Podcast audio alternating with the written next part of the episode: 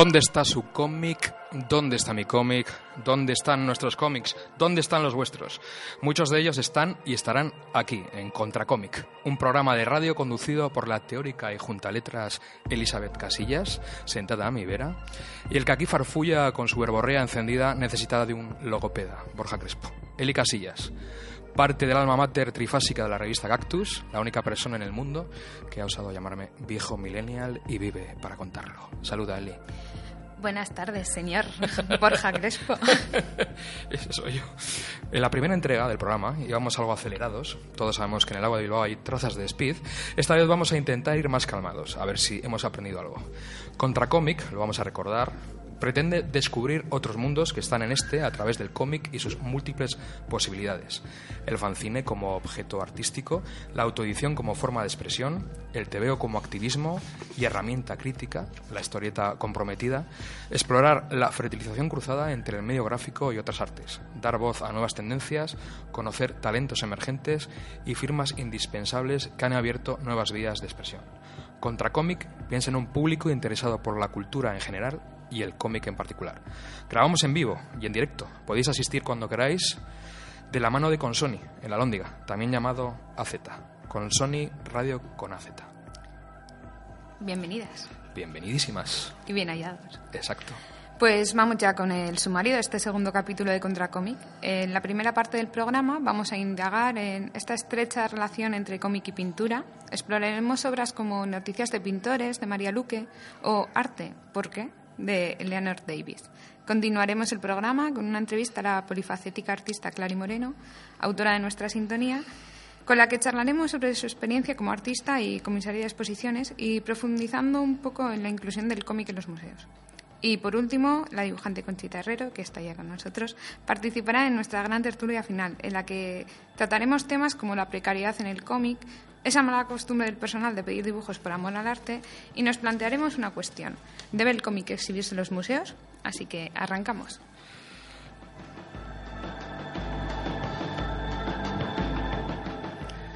La pintura y el cómic también interactúan entre sí. No solo las viñetas y el cine dan sus frutos, que estamos ya empachados de ello, dando pie a interesantes resultados. Obras maestras de grandes pintores han inspirado a dibujantes y el rico lenguaje empleado en las viñetas es una referencia indispensable en la trayectoria de algunos artistas pictóricos populares.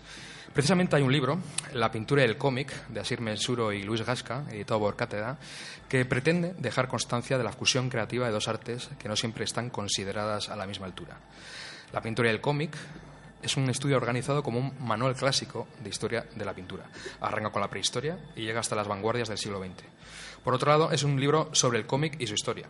Así, se puede comprobar, por ejemplo, cómo pintores como Alphonse Mucha ha influido en el estilo de dibujantes como Adam Hughes o Joe Quesada.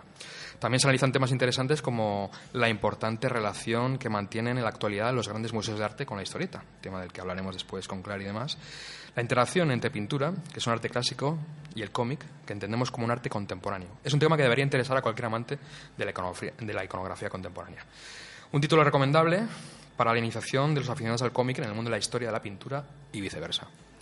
Y otra aproximación es la que nos propone María Luque en su cómic Noticias de Pintores, que ha sido recientemente editado en España por la editorial argentina Sigilo. Y sin embargo, eh, no busquéis academicismos en la obra porque eh, no la tiene, aunque sí mucha documentación. De hecho, muchísima, a decir verdad. Exacto. Eh, porque María Luque lo que ha hecho es resumir en 94 anécdotas una gran parte de la historia del arte y lo ha hecho contados con el humor que la caracteriza. Eh, y van pues desde Lane de Kooning tomándote en su taller, pasando por Basquiat, te paseo por Nueva York, o Tracy Emin realizando entrevistas por la calle. Y son precisamente estas dos últimas anécdotas las que hace ver que el cómic de María Luque no es un repaso a la historia del arte al uso, eh, por dos motivos claros. El primero, que plantea lo difícil que es a bote pronto nombrar a una mujer artista, y por otro lado es la escasez, la escasez de obras realizadas por minorías en los museos. Sí, de hecho, la autora ella es, contundente con este tema. Unas declaraciones que nos gustan mucho aquí, de declaraciones. Mario Luque, lo que llegó a nosotros como muestra de lo que pasaba en determinados momentos de la historia del arte fueron las obras que hicieron los hombres. La historia casi no las menciona, quedaron bastante olvidadas. No obstante, siempre hubo mujeres haciendo arte. por lo menos desde el, Renacimiento, desde el Renacimiento a esta parte. Pero estaban completamente invisibilizadas. Algunas hasta se tenían que inventar otras personalidades o alter egos para que prestasen un poco de atención a su trabajo. Ahora, en cambio, en las artes hay un movimiento femenino increíble y da gusto ser testigo de todo lo que está pasando. En la historieta misma hay cada vez más mujeres contando historias y también siento que hay mucho interés de parte de la gente de conocer y leer esas historias. Esto es lo que apuntaba María Luque entre tantos comentarios jugosos de su parte. También había un par de puntos que plantea eh, la novela gráfica y me parecen muy interesantes. Y el primero es eh, el de uno de los artistas que tiene miedo a que su obra no se entienda. Y me parecía muy interesante por lo universal que es, ¿no? Y porque a la vez es un debate poco habitual eh, dentro de las conversaciones, ¿no? Y la otra era una cita que recoge de Giorgio de Chirico y que me ha cautivado. Y es que las creaciones me parecen más misteriosas que los creadores. en Noticias de Pintores, las viñetas están trazadas con tinta roja y azul. María Osmea en la vida de artistas de renombre, con un punto de vista muy divertido y muy especial. Es también muy interesante cómo ha llegado, cómo ha llegado hasta ahí. Le encanta visitar casas museos, lo cuenta en muchas entrevistas. Las casas de los artistas, comenta, que después se convierten en museos. Y son su edición porque puede ver qué libros tenían, su biblioteca, su ropa, el taller, cómo estaban acomodados. Puedes imaginar su ambiente de trabajo, su vida cotidiana. Muchas de esas vidas están idealizadas, como narradas desde un lugar casi real, pero cuando se puso a investigar vio que tuvieron vivencias como cualquier otra persona y eso es lo que de alguna manera se refleja en el libro. Borja, ¿sabes qué? Cuéntame. Pues mira, me resulta muy curioso que casi 15 años después de que saliese El arte, Conversaciones Imaginarias con mi madre, de Juan José, volvamos a hablar de este libro. Pues sí. Y te voy a contar más. Porque sobre todo, mucho antes de que yo supiese que me iba a dedicar a la crítica y la divulgación del cómic de forma profesional, mucho más, bueno, es que ni se me hubiese pasado por la cabeza que hubiese terminado eh, trabajando como editora de TVOs, pues mi ahora esposo, entonces el chico que acaba de conocer, me regaló este cómic cuando apenas había leído media docena de TVOs. Te ganó ahí. Bueno, algo, algo haría bien. Te ganó. Bueno, es un libro muy importante, creo yo, para entender muchas cosas, no solo a nivel de temática, sino también de trazo, etcétera, del dibujo peculiar de, de Juan Josáez. Ha pasado mucho tiempo, desde aquel 2006 que se publicó El arte y que ha sido reeditado hace no mucho por Astiberri con nueva portada y 25 páginas extras, nada más y nada menos.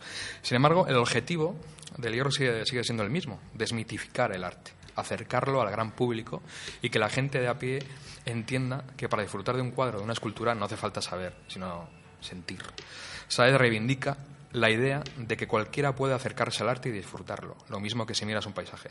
El arte está muy desvinculado del pueblo cuando tendría que ser tan popular como en el siglo XV, que era como, como la tele. Por eso me molesta, dice Juanjo, esta distancia entre el gran público y el arte.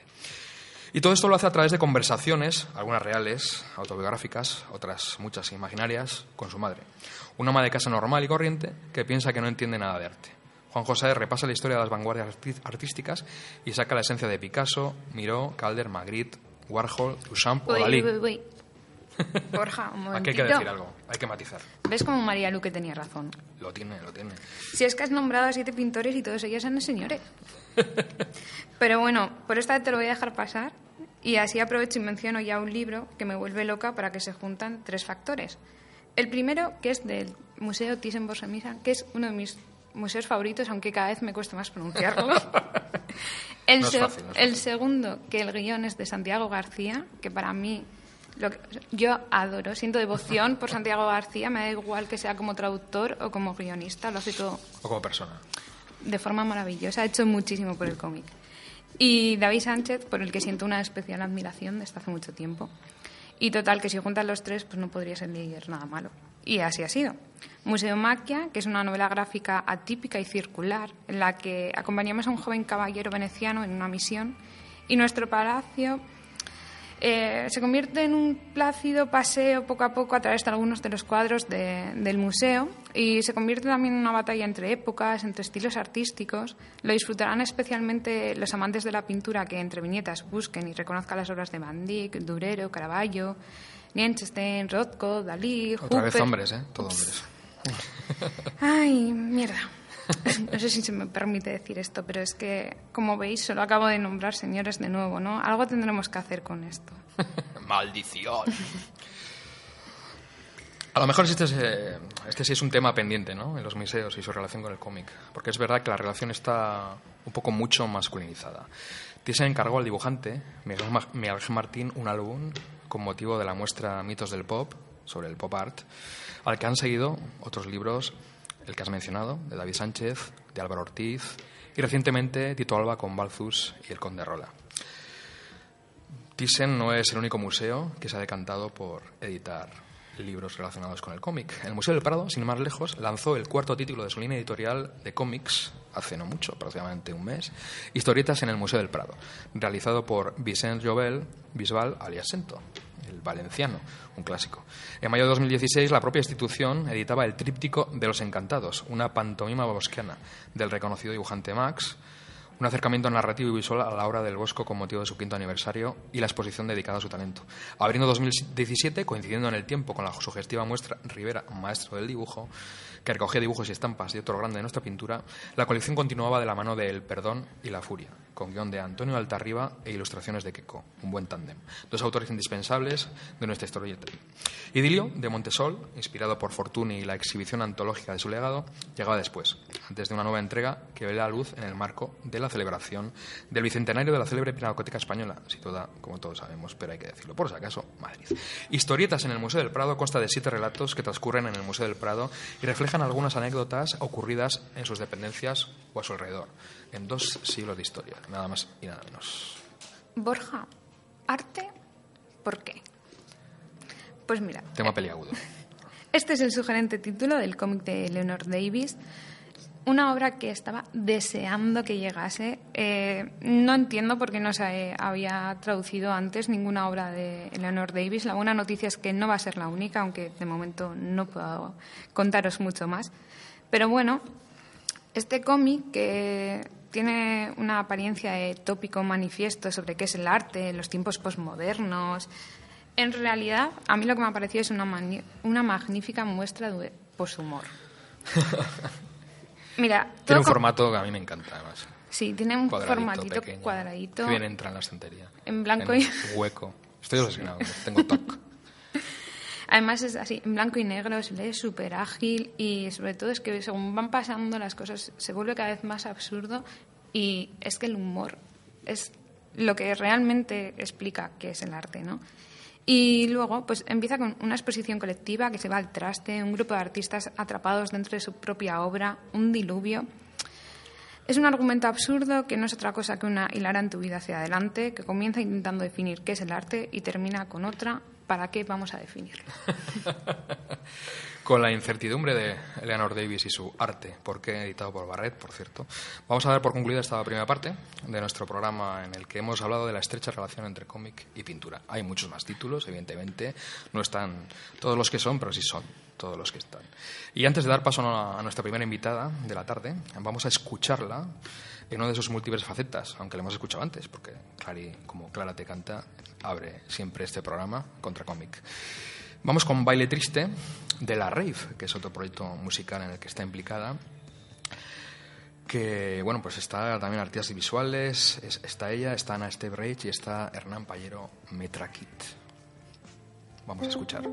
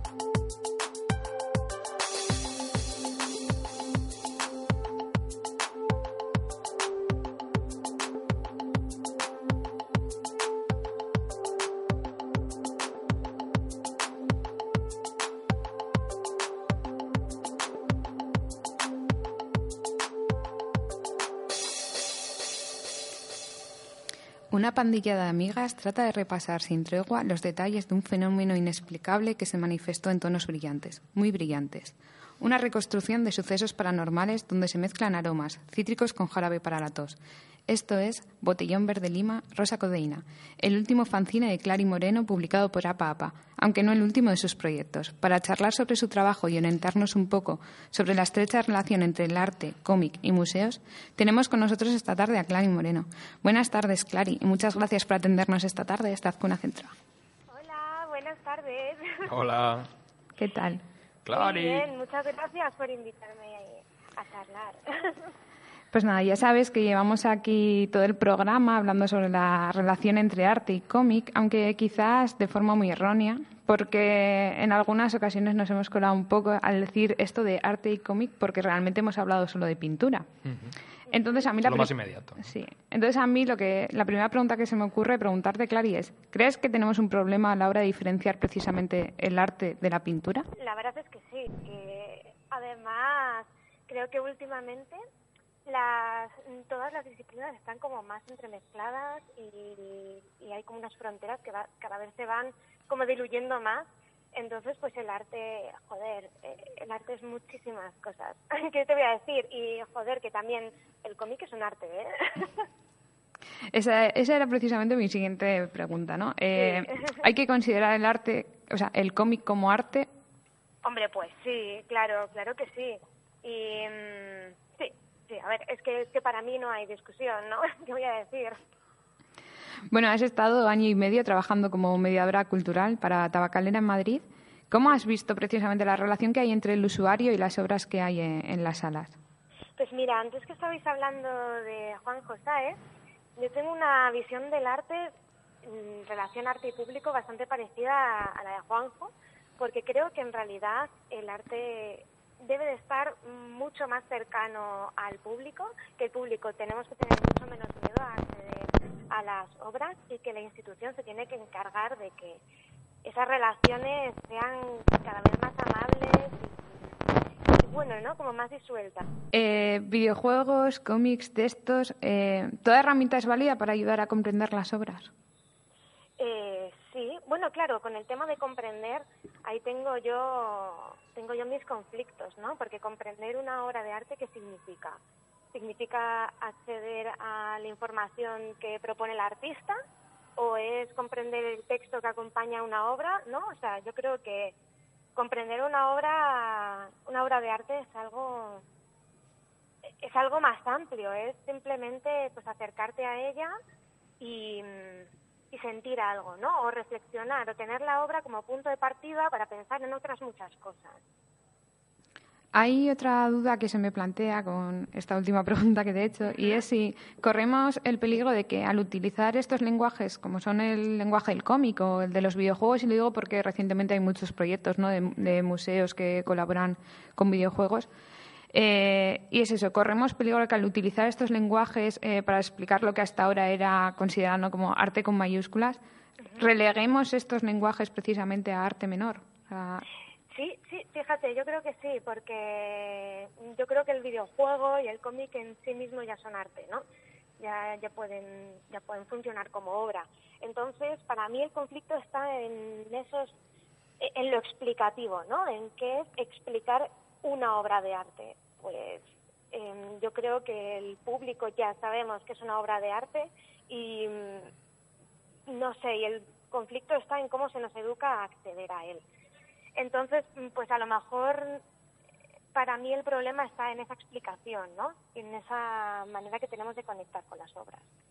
Eh, será a través de un videojuego o de un texto, mm, da igual. Yo creo que todo empieza con tener menos miedo a entrar a un museo y también que los museos tengan menos miedo de que el público piense lo que le da la gana. También igual hacer que los museos precisamente lo que hagan es, en vez de utilizar estos lenguajes que hasta ahora consideraríamos arte menor, para explicar obras pictóricas, lo que es dedicarles un espacio ¿no? dentro de los museos al cómic o a los videojuegos. Claro, claro, efectivamente. Vamos, y, y no sé, a ver, yo que Mm, yo he trabajado, como habéis dicho, en el departamento de, bueno, en el área de educación de un museo y, y eso es, vamos, es que, no sé, es que, a ver, es, muy complicado, pero sí, sí, realmente faltan lo que se llamarían obras menores dentro de las exposiciones y falta más atención al público en general. Menos miedo. Claro, y vamos más al grano. ¿Qué te atrajo de, del lenguaje del cómic? ¿Por qué decidiste expresarte, sobre todo, por, con el lenguaje del cómic a la hora de dibujar e ilustrar? Pues primero porque yo creo que es algo que nunca se me ha enseñado en la universidad. En la universidad nunca hemos estudiado cómic. Y precisamente por eso me daba más libertad. Y además, pues bueno, yo era... A mí siempre me ha gustado mucho leer y, y como le echo mucho morra a todo, pues cuando me gusta mucho algo intento hacerlo, ¿no? Igual que me ha pasado con la música, pues con el cómic ha sucedido así. Y además, pues en la universidad eh, conocí a Conchita Herrero, que luego vais a hablar con ella. y, y bueno, pues también ella me acercó mucho al mundo de los fanzines, que yo para mí era solo, o sea, era algo que estaba más relacionado con el punk, con, con las clases ocupas y no sabía que eso se podía hacer también desde lo artístico. Entonces, pues así un poco yo creo que empieza. Ya que mencionas los fanzines, eres muy defensora del Muy concepto defensora, fanzine a muerte. tope. De hecho, has publicado con Apapa un fanzine de, de título complicadete, ¿eh? Botellón verde lima, rosa, codeína. Sí, sí, sí, es muy pegadizo. Pero está muy bien, está muy bien.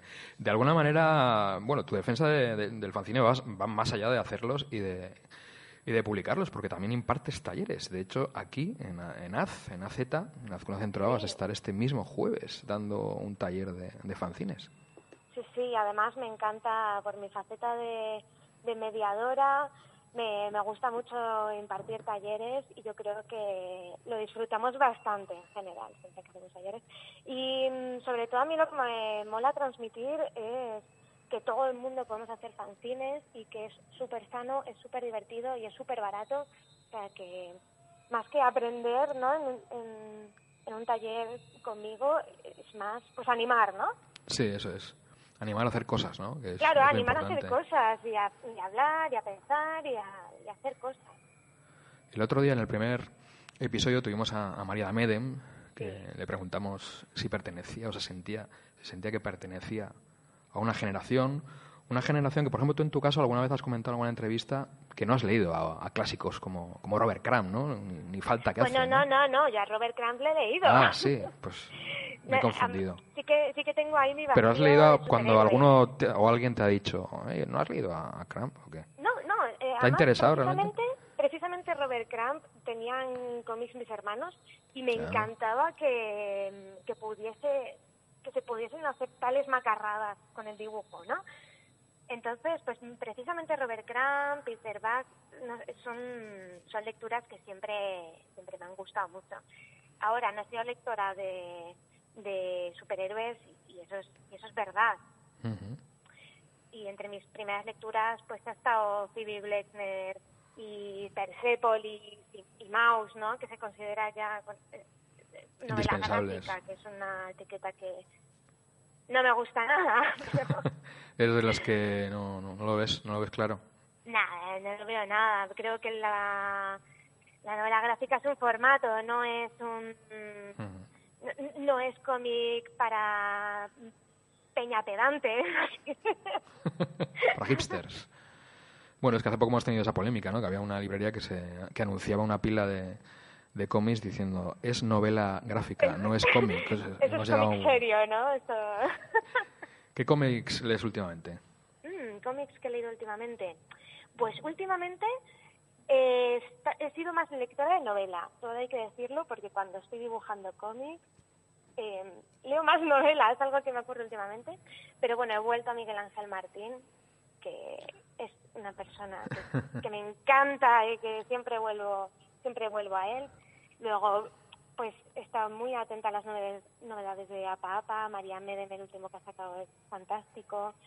He estado leyendo a CF, que es un artista al que también vuelvo mucho. He descubierto a Abocado Ibuprofen, que no sé cómo se llama de verdad, pero me parece fantástico. Y, y a Sergi Pujol con su último... Ahora no me está saliendo el nombre, pero... El de la sangre. ¿O cuál es? Ah, La sangre extraña, sí, sí, sí. Y me ha parecido un cómic divertidísimo, la verdad. ¿no? Da gusto leer a gente que narre tan bien y dibuje tan bien. Ya que has mencionado al inefable Miguel Ángel Martín, y esto sí que no me lo he inventado, no como lo de Robert Crumb, él siempre suele decir que él no se, de alguna manera no se alimenta de otros cómics, que apenas lee otros cómics, sino que lee sobre todo libros y la música, es algo que, que le, le, influye especialmente a la hora de crear, ¿no? Es una faceta artística que también tú compartes, ¿no? Sí, sí, sí, sí, sí. Y también me ocurre que cuando hago música, pues igual vuelvo a, a la lectura de de novelas, pero sí, sí, la verdad es que mm, también como para liberarse un poco, ¿no? Porque yo leo mucho cómic, pero precisamente cuando estoy dibujando necesito airear, ¿no? Y, y a lo mejor pues escuchar más podcasts escuchar más música. Bueno, ahí anda. No, no hay que dejar ninguna artes por otras o sí, no sé. Clary, ¿crees que hoy en día toda mente creativa ha de ser polifacética? Porque, no, yo creo que cada uno tiene que hacer eh, lo que le salga del arco del triunfo y hacer lo que le salga bien y lo que le apetezca. Sin embargo, tú sí que has decidido, ¿no? Desarrollar todas esas diferentes facetas artísticas, o sea que... Sí, bueno, pero porque yo también no me... No, no me suelo conformar con nada y además me divierte mucho meterme en el fango de otras otras disciplinas artísticas, ¿no? No ahora estoy, estoy pensando en hacer una película, no sé si no sé si saldrá, si la haré en algún momento, pero simplemente pensarlo me produce un morbo bastante igual. Abriendo puertas de la percepción de manera sí, continua. Claro, claro, claro. Pero bueno, sí, sí. Creo que esto no me lo he inventado porque lo he leído en tu Twitter, ¿eh? que me gustó, que comentabas una vez. Además, tú eres bastante activa en redes. Aunque bueno, Instagram, por ejemplo, no cuelgas imágenes, pero sí stories y esas cosas. Pero comentabas que, que, bueno, que a veces dejabas a medias cómics, series, películas.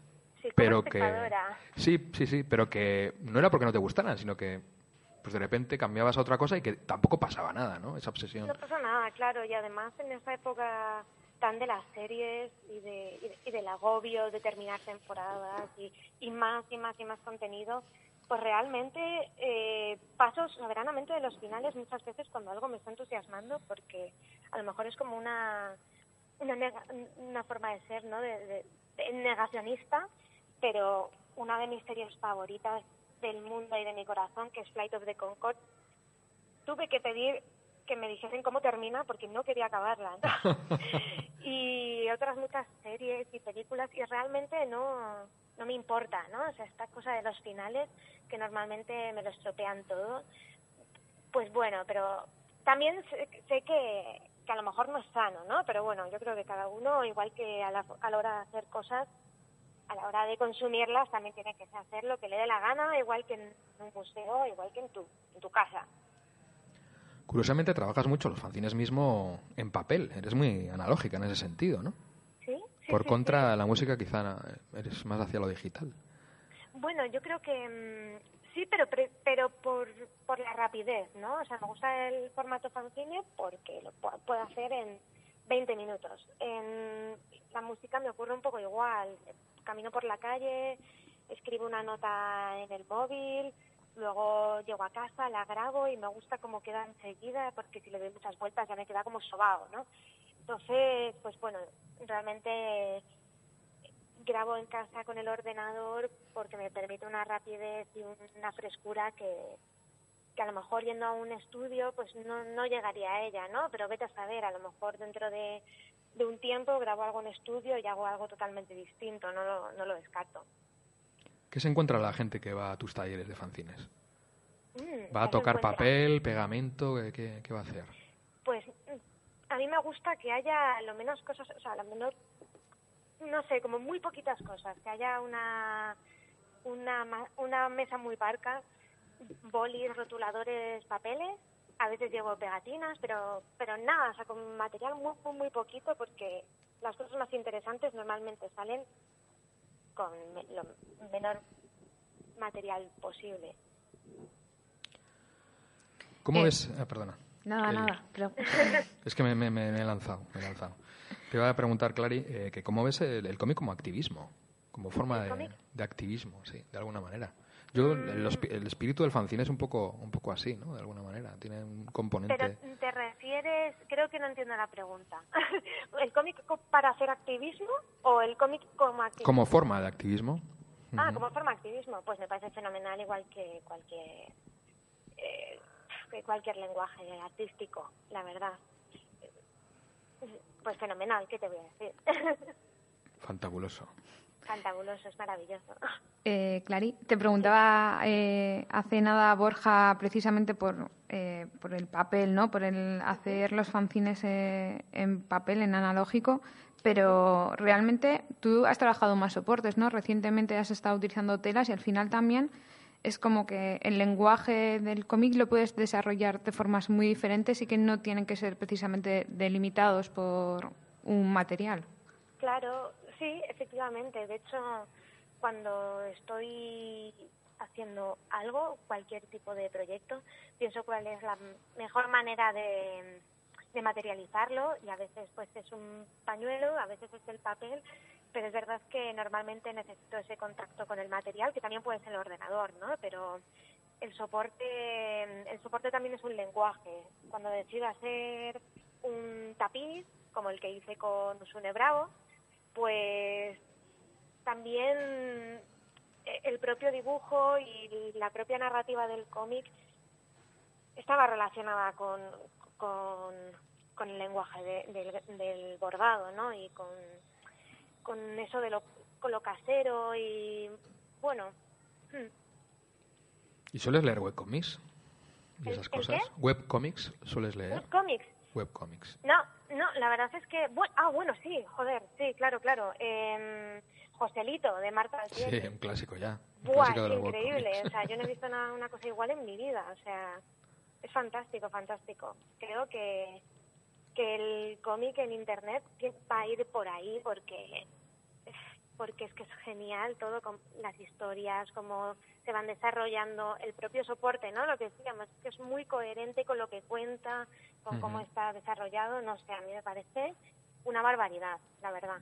Y tiene también cierto espíritu fancinero. fancinero tiene, Claro, claro, porque además ella publica cuando quiera, está abierto al público, ¿no? O sea, cada persona lo consume pues un poco como quiera. Hombre, creo que tiene que ser desde el ordenador, a lo mejor eso ya no lo sé, pero bueno, que es muy, muy, muy fancinero y, a ver, a mí me parece muy, muy potente. Yo espero corazón que, que, pueda sacar el provecho de provecho monetario de esta de esta web serie porque la verdad es que me encanta y mm.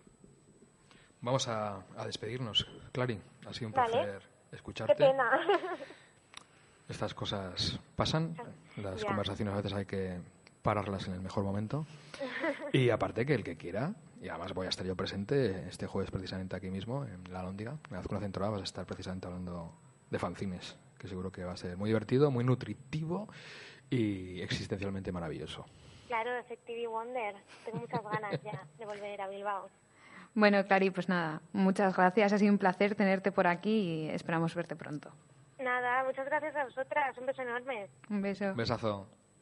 No sé si voy a saber cumplir con las expectativas de mi edad, de mi edad. No sé si notáis que la palabra en sí da mala espina madurar, madurar.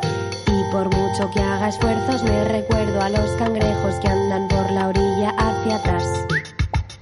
Me despista cualquier cosa, mira el vuelo de esa mosca, otra vez me ha vuelto a hipnotizar. No sé si conseguiré parar de ser como una cría de verdad, de verdad. No me nace el interés por conducir, comprar comida o cocinar, cocinar. Avanzar me cuesta horrores como harán los caracoles para aceptar su velocidad. Me dan mucha envidia sana las tortugas centenarias derrochando el tiempo bajo el mar. No sé si esperar de pie o sentada, hacerme adulta, me voy a sentar, a sentar. No confío demasiado, la cosa va para largo madrugar, madrugar. Me gusta tanto mi cama como envidio a las arañas dormitando siempre en su telar. Que yo nacer persona daría todo por ser osa y dedicarle meses a hibernar. Si este pánico al futuro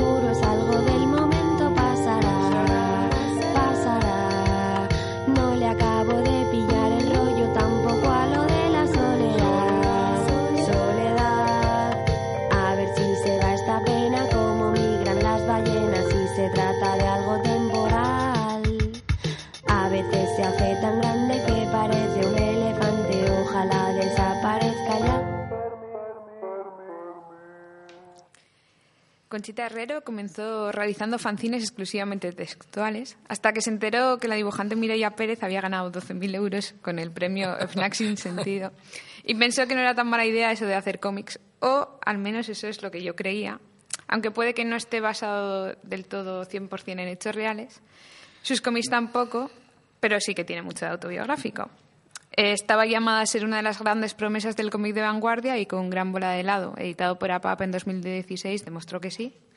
Y después llegaron las traducciones y hoy continúa haciendo fanzines y lleva una activa vida musical, algo que le une con nuestra anterior invitada, con su grupo Tronco, un dúo maravilloso del que acabamos de escuchar la canción Animales, formado junto a su hermano Fermín.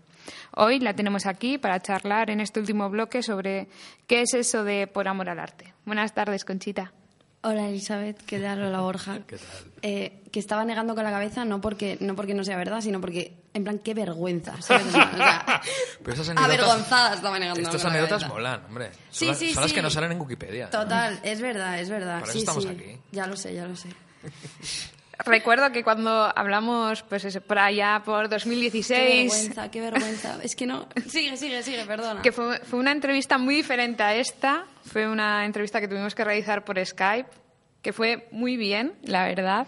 Y recuerdo que me dijiste que encontrabas el arte en muchos lugares.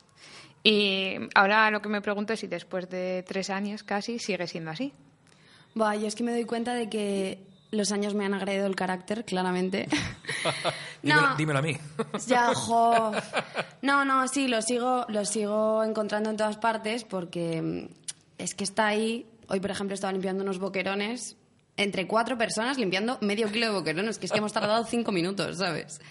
Em, entonces, pues eso pues me parece muy bonito. Pero es que además me acuerdo de aquella entrevista, que yo no había hecho nunca entrevistas, yo ahí descubrí lo increíblemente buena redactora que es Elizabeth, porque yo no sé cómo conseguiste redactar todo aquello. Además, a mí me daba mucha vergüenza, nunca había hecho entrevistas.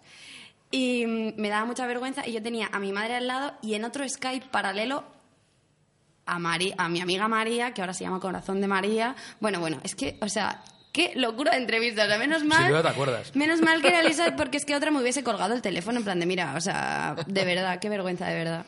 Bueno, así dejas huella. Sí, sí, sí, sí. Y aquí estás. Aquí estoy ahora. Yo no sé, yo no sé cómo me llamo para que venga, de verdad. Pues entre otras cosas, para hacerte una pregunta que no se la he hecho a Clary, pero te la voy a hacer a ti porque me encanta hacerla y está bien que estés aquí en directo porque a veces eh, se os queda una cara como, bueno, eh, ¿por qué dibujas? ¿Por qué dibujas, Conchita? Esta Cuéntanos. cara te referías, ¿no? La querías ver, ¿eh? Em, pues no sé, eh, o sea, porque te voy a decir, dibujo porque me gusta dibujar, pero tampoco crees que es una cosa, o sea, sufro un poco dibujando, porque como que me exijo a mí misma. Mm, o sea, creo que lo que más me gusta de, de ser dibujante es como la parte creativa, como solucionar la idea, o sea, como que sí, lo que me gusta es mm,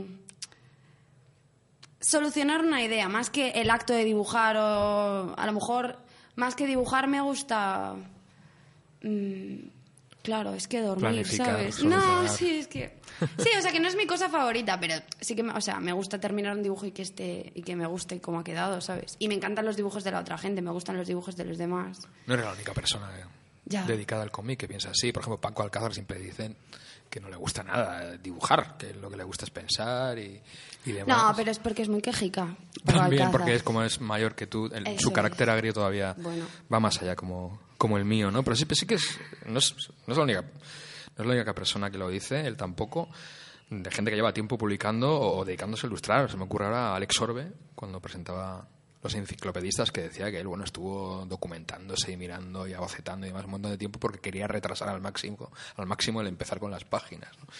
de alguna manera. Qué castigo. Pero bueno, gran bola de helado. ¿Cómo, cómo fue ese nacimiento? Esa- ¿Cómo generaste ese...? esa- es una antología, se puede decir, ¿no? De, de historietas. Sí, sí, es como, sí, unas cuantas historias cortas.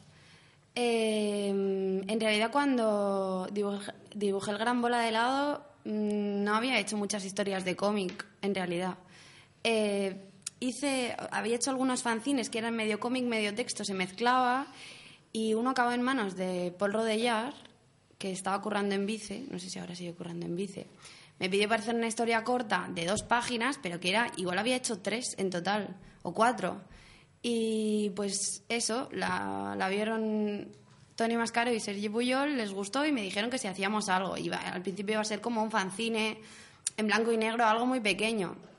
Pero pues yo qué sé, es que yo no sé cómo la cosa se calentó tanto. Al final, luego a color, primero, eh, venga, a ver si llegamos a las 80 páginas, a ver si llegamos a las 100 páginas. Y al final, no sé, tiene más de 100 páginas.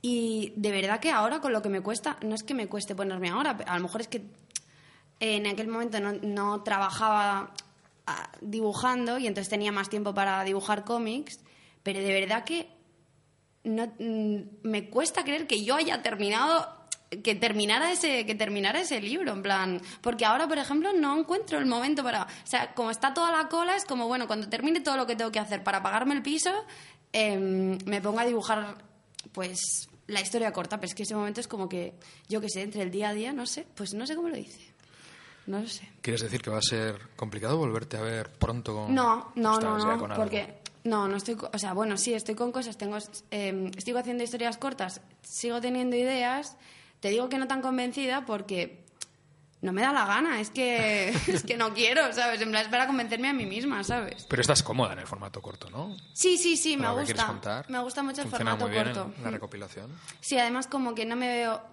mm, con lo que me distraigo, lo desastrillo que yo soy, como que me cuesta mucho pensar en construir una historia larga y realmente no perder el hilo.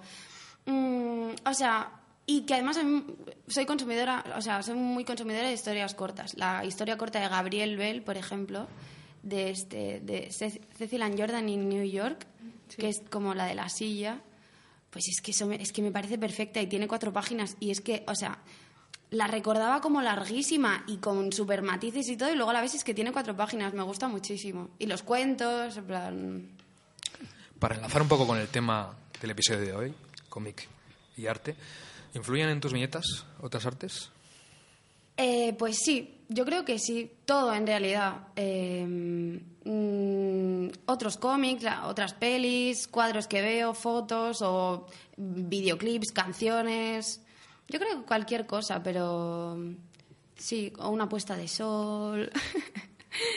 Un comentario, sí. Sí, yo soy muy apasionada del arte. Se lo preguntamos el otro día a María Meden, antes también hemos hablado un poco de ello con Clary, y te toca a ti. ¿Te sientes eh, de alguna manera que formas parte de una generación, una nueva generación muy vinculada al fanzine, a la autoedición, a un tipo de, de publicaciones que de alguna manera tienen como tienen en común un poco la manera en que han surgido y se han desarrollado? Mm, sí, o sea, bueno, quiero decir, con los festivales de fanzines y... O sea, creo que es un poco inevitable, sí que es- me siento parte como de, un, de una especie como de grupo de gente que hace fanzines y se junta a los festivales de fanzines y lo comparten. Em, mis dibujantes de cómics favoritos son gente que tiene más o menos mi edad, pues Andrea Ganoza de Pamplona, Alexis Noya en Barcelona, en plan, quiero decir, mis dibujantes favoritos son gente de mi edad a la que conozco, Eh, más que, mm, pues eso, antes que hablábamos de Robert Crumb, a mí no me gusta mucho Robert Crumb. Igual eras tú, igual me he confundido y eras tú la A que... lo mejor era yo. Ya os confundo a, a todos, no, no, a todas, no, no es mentira. Luego, Borja, te preguntas que por qué te llamo señor. Porque evidentemente carácter agriado, ya lo estamos diciendo, ya estamos definiéndome. Borja, tú no te preocupes que yo también soy un señor, tú no te preocupes. Señoros. Pero bueno, hombre, a ver, Robert Crumb, evidentemente, yo creo que leerlo ahora mm, si no lo lees en su contexto, no te cae como me pudo caer a mí eh, cuando tenía cierta edad o determinada edad, ¿no? De hecho... Te da miedo decir cuánta. No, porque se- No, está en si es que es Wikipedia, o sea, no, no tengo ningún problema en decirla, porque además sé que aparento menos. Pero quiero decir que ahora Cram está teniendo mucho, muchas críticas precisamente eh, por, por cierto toque, muchos, lo podemos Misógino, misógino. Exacto. Eh, Sexista iba a decir directamente, Sí. ¿no? Pero a mí me parece uno de los grandes del cómic, sobre todo alternativo y demás, y si estás vinculado al underground, al alternativo, al independiente, es un hombre que tiene que salir, ¿no? Total, sí, sí, sí. Además, o sea, yo, por ejemplo, de Robert Crumb, la técnica la valoro, en plan, me encantan los dibujos, quiero decir, sí, pero, pues eso, por mi contexto, No te interesa o no te claro, llega. es no puedo, en plan, es que no, eso, no, me, no puedo conectar con esa persona, es que no puedo, en plan, me, me enfado, en plan, no me gusta. Pero que, eh, claro que mm, no se puede no hablar de Robert, o sea, quiero decir, ha sido una figura importante, pero sí, y como, ahora hace poco, eh, viendo Instagram, que tengo un máster en Instagram, lo comentábamos antes de entrar, como Las que- horas que se pierden en esa no te imaginas, del ¿eh? demonio. De verdad que sí, por lo menos yo. Eh, pues hace poco, eh, un dibujante, Gabriel Alcalá, ¿puede ser? Yo creo que sí. Colgó un retrato de Robert Crumb y como en el texto de abajo, a ver si lo estoy diciendo bien, porque claro, también, o sea, igual que me entra, me sale. En plan, igual lo estoy, me estoy equivocando, pero bueno, ya lo miráis vosotros. Como eso, como que se quejaba de que no le parecía bien que hubiese gente que estuviera como no dinamitando a Robert Crumb, pero que sí, como pues como ha pasado con Woody Allen o con y mm, como que mucha gente estaba de acuerdo con eso, como que es intocable Robert Crumb y no es intocable Robert Crumb, igual que no lo soy yo y no lo es nadie. En plan, sí que está bien leer las cosas. O sea, por ejemplo, una de mis películas favoritas es Lo que el viento se llevó y esa película es súper racista, esa película es súper machista y en parte es una de mis pelis favoritas, pero en parte es una peli que detesto. O sea, decir, sí que se Somos puede. contradictorios. Somos contradictorios, pero no pasa nada y sí que se puede. mm, Sentimientos encontrados. eh, criticar. Sí. Bueno, el ¿sabes contexto, yo creo que es muy Eso importante el contexto, igual sí, que si, si hablamos de los famosos límites del humor, ¿no? Yo creo que el contexto es, es importante, pero Total. bueno, dejemos de hablar de Cram. ¿Qué, Perdón, cosas, perdón, qué cosas te interesan? Es que justo Porque no, me- digo porque estamos... No, no, no, no tienes que perdonar, soy yo el que insisto en Cram. Quiero decir que probablemente No te aporta nada, pero ¿quién te aporta cosas? Claro, pues mira, es que me viene al pelo esta pregunta, ¿de acuerdo? Eh, justo hoy eh, venía en el tren que me estaba leyendo El Ofendiditos de Lucía Leitmaer y es que esto viene perfecto, ¿sabes? En plan, yo... Porque yo tengo intuiciones, pero yo no tengo la cabeza para hacer esas reflexiones ni esos ensayos. En plan, como menos mal que, lo- menos mal que los escriben gente muy inteligente y, y yo lo leo y entonces entiendo lo que, lo que estoy intuyendo, pero no, no sé explicarlo, ¿sabes? Pues eh, ya está, ya me he perdido. ¿Lo ves? ¿Cómo Bueno, lo puedo? Retomo... Ah, no, no, no. Y Gabriel Bell, Gabriel Bell. Sí. A mí me parece interesante que seáis una generación que, que pasáis de, de clásicos, que igual no sabéis ni quién es este o el otro, ¿no? Porque os atrevéis a hacer cosas y surgen cosas que de otra manera, no estáis encorsetados, y surgen cosas que de otra manera, pues quizás no aparecerían nunca, ¿no? Hacéis cosas que no se han visto antes precisamente porque estáis libres de ese peso a veces de, de los clásicos que ocurren muchas veces, ¿no? ¿Qué opinas, Eli? Sí, a ver, al final es. Yo creo que cada uno.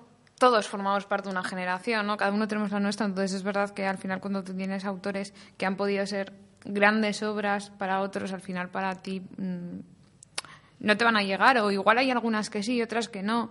Eh, en el, en el club de lectura, pues tanto como en el de Joker, como en el de la biblioteca de San Francisco, muchas veces nos pasaba con esto, ¿no? Nos encontrábamos con obras que han sido grandes obras de, de su tiempo, pero que luego, pues no sé, no a todo el mundo le llega de la misma forma porque se han quedado no pasadas, les tienes que reconocer su mérito en el momento, pero es eso, en su momento, ¿no? Entonces, también exigir a autores jóvenes que, eh, no sé, les tengan en un pedestal a estos autores que no han sido coetáneos, ni siquiera has podido leer la obra cuando se publicó en su momento, es, a mí me parece un poco de, de exigir demasiado y un poco antiguo. Cada cual tiene su, su bagaje cultural, pero vamos a una pregunta peleaguda pero importante aquí, ¿no? Que viene un poco a colación de lo que dices. ¿El cómic debe estar en los museos? Es decir, precisamente esa historia del cómic que cuando vamos a un museo lo vemos ahí. Como, bueno, estuvo hace poco Herriman expuesto en Reina Sofía, ¿no? Esa- Bueno, No, no, no, no, no. ese- Uy, os estáis es que no sabía la- si era mío o a ti. Dilo tú, Eli. un poco para las dos. Eso. Eh, A mí me parece bien que esté eh, en el museo y de hecho hay originales que son dignos de, de, exponerse, ¿no? O sea, ves la obra de ciertos autores, por ejemplo, ves cómo trabaja Lola Lorente y te parece increíble que su página no pueda estar expuesta en un museo. Por otro lado, ¿es imprescindible? Ya me surgen más dudas, porque al final volvemos al debate de siempre de qué es un cómic. Al final, el cómic es el producto que final, el, final, el que todo el mundo tiene en su, en su casa, ¿no? O sea, el que vas a la librería, te llevas, eso es un cómic. Y ahí es donde tiene que estar. Los cómics tienen que estar en las librerías, no en los museos. Por otro lado, que se puedan acercar ciertas partes de un cómic a, a, una exposición me parece bien, o sea, y me, y me, gusta y me parece que es una buena forma de divulgación, pero no es el sitio de, de ser. Y por otro lado, partimos de que eh, hay que tener en cuenta que vivimos en un entorno digital y que cada vez va a ser más difícil que haya unos originales. Entre comillas originales, porque es que volvemos a lo mismo de qué es un original dentro del cómic, ¿no? El original es lo que te llevas a, ca a casa, ¿no? Volvemos otra vez a lo mismo. Eh, pero habrá cada vez eh, será más difícil encontrar también material que se pueda exponer, que no sean meras reproducciones. Eh, bueno, o sea, yo no tengo mucha idea de esto, pero como yo sé que a mí me gusta ver en qué tamaño trabajan los otros, con qué materiales, cómo corrigen las faltas, eh, me gusta verlo en plan como mirarlo. Entonces, como a mí sí me gustaría, pues yo qué sé, pues ver los originales, en plan las, o sea, quiero decir, no sé qué el proceso de trabajo. Sí, eso es, pues sí, o sea, por ejemplo, ahora, ahora hace poco, mm, unos meses, Andrea Ganuza hizo una exposición de sus de las páginas mmm, dibujadas. Vamos a llamarlos los originales, ¿de acuerdo? Pero no sé si es el libro o no, pero bueno, como que estaban, ex, o sea, estaban expuestas en Marcos, en una galería ahí en Donosti, Comicinea o Comicunea o algo así. Sí, Comicunea, creo que es. Eso es. Y pues a mí me encanta verlo, en plan, sí, o sea... Me puede ser bonito que te dé un estendalazo, ¿no? Viendo, viendo una página de cómic en un museo. El síndrome de Stendhal. Hay un yuyu total de marés. A mí me ha pasado, pero no viendo la página, sino cuando vi en persona a Moebius, por ejemplo. que también hay que analizarlo en su contexto. Total, total, total. A ver, que yo, o sea, por ejemplo, mira, es que no paro con Andrea Ganoza, pero ella ha leído muchísimos cómics de como pues eso de más clásicos eh, tanto de España como internacionales tienen mucha más información que yo y a mí eso me da envidia como que en ese sentido yo me considero yo me considero mucho más inculta o sea no puedo hablar mucho tampoco mm, pero quiero decir que lo o sea entiendo eso sabes en plan no me pongo como no no voy a no voy a quemar esos libros sabes Bueno, pero está bien, ¿no? Que, que, sepamos de alguna manera tener la lectura de cada cosa hmm. tal y como, y como puede ser, ¿no? Hmm. Vamos a hablar un poco más de, de lo que es la profesión de, de, dibujante de cómic, porque antes has comentado que ahora tenías menos tiempo para el cómic porque te dedicas igualmente a ilustrar y demás, y supongo que es algo que, que hoy en día la palabra autónomo o freelance salimos corriendo, pero ahí estamos. Ahí estamos, sí, sí, sí. ¿Cómo lo llevas? Pues, bueno, o sea, claro, es que soy dibujante de cómics porque dibujé un cómic, pero no sé, o sea, a lo mejor dibujar una historia corta cada seis meses ya no se me puede llamar dibujante de cómics, ¿sabes? En plan, sí, me cuesta mucho encontrar... Bueno, eh... igual puedes ser dibujante de cómics porque dices que lo eres. Y ya claro, está. sí, es verdad, es verdad. Si Hay gente que lo hace. En... Soy director de cine. Ah, ya está. Yo a veces me planteo, en plan, mira, Conchi, si tú quieres, si tú quieres poder seguir diciendo que eres dibujante de cómics, te tendrás que sentar en algún momento. Tarde o temprano vas a tener que hacerlo, ¿sabes? Eh, sí, eh, me ocupa mucho más el tiempo, otros curros, pues eso, lo que decíamos, pues ilustraciones pues para prensa o cartelería o cosas así que, bueno, que yo por lo menos, pues por mis circunstancias, que yo estoy súper, me siento como muy agradecida de poder ser dibujante, pero como que yo, lo hablamos antes, sobrevivo de esto, ¿sabes? Eh, tengo que decir que sí un poco a todo, me paguen 100 pavos o me paguen, ¿sabes? Estoy como, me siento como en ese sentido muy vendida, ¿sabes? Me siento muy precaria. Es algo que lleva pasando desde siempre, pero a lo mejor hace tres años no me importaba tanto o tenía más energía. Hace dos años me importaba un poco más, hace un año ya estaba un poco ya mosqueadilla y ahora es que me, me, me, veo a veces sentada haciendo algo porque prefiero pues tener 80 pavos a no tenerlos, la verdad que los prefiero porque me viene, me viene de 80 pavos, pero es que, jo, es una mierda, me parece una mierda. En el fondo nunca, nunca abandonamos el underground, nunca, nunca abandonamos el fancineo. Claro, manera. no, y además, o sea, claro, no, no, no, no, no, no abandonamos el underground, eso está muy lejos, no vamos a abandonar, estaremos en el underground toda la vida. Pero además eso, que también me gusta seguir haciendo fanzines y... mm, Pero claro, es que es lo, es lo último, o sea, lo último, lo último a la cola es maquetarle el fanzine o imprimir el fanzine, doblar el fanzine, hacer una página de cómic. Entonces, pues no sé, lo veo complicado. Yo no sé qué, yo no sé qué se tiene que hacer, pero algo se tiene que hacer. Yo no sé. Y lo pasamos bien. Ahí están festivales como Guter, por ejemplo, Sí. que vas a ir dentro de poco. No, no voy a ir, no voy ah, a ¿no ir. vas a ir? No, no, no, bueno, no voy pero a ir. has ido más, de una vez Eso a es. pasártelo bien, donde no solo hay cómics, sino que también hay muchas más cosas, Sí. conciertos, Sí. etcétera. Pero estuviste en el Bala, en un stand, Sí, ¿no? Este sí, año eso es, En, en eso es. ¿Cómo vives ese tipo de eventos? Eh, pues me gustan mucho porque eso veo, o sea, mm, mucha gente con la que coincido ahí solamente, o sea, pues son mm, gente que le interesa lo mismo que a mí, gente con la que puedo hablar de intereses comunes que normalmente mi única relación con ellos es a través de las redes sociales que no me gusta, ¿sabes? Es raro, me gusta verlos en persona y pues em, pues charlar tranquilamente, decir que nos hemos, que hemos leído últimamente o tomarnos algo. Eh, y me siento muy acompañada. Eh, podemos. mm, eh, o sea, entendemos de lo que estamos hablando. Entonces, sí, y, y creo que es importante como ese refuerzo de la comunidad, pero física. En plan, que yo te vea. Sí, Pueden surgir proyectos, además. eso es, pueden surgir. proye- Sí, sí. Y de alguna manera pues sigues desarrollándote como artista y, o no, no como artista también, sino como persona que precisamente eh, le apasiona el, el ver la obra de, de otra Claro. gente y que encima a veces les conoces en persona. Claro, te, te sientes un poco menos sola, ¿sabes? En plan de, buah, buah, soy una pringada que flipas y es como, bueno, somos un montón, ¿vale? ¿Sabes? Es una cosa así parecida, no sé. No sé. No, no, igual el- un estadio de fútbol se nos queda un poco grande, pero, pero bueno, un, un estadio así de, de regional eh, lo podemos llenar, ¿no? La gente del cómic. Sí, ¿no? Cada vez hay un montón... Perdona, perdona. Tenemos que dejar de sentirnos solos, ¿no? Un poco.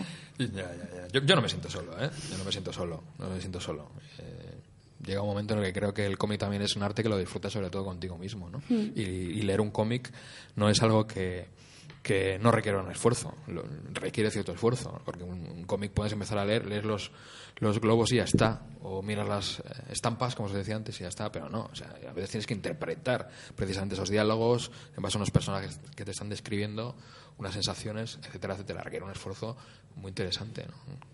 Y por eso lo estamos relacionando en gran medida con el arte, ¿no? Sí.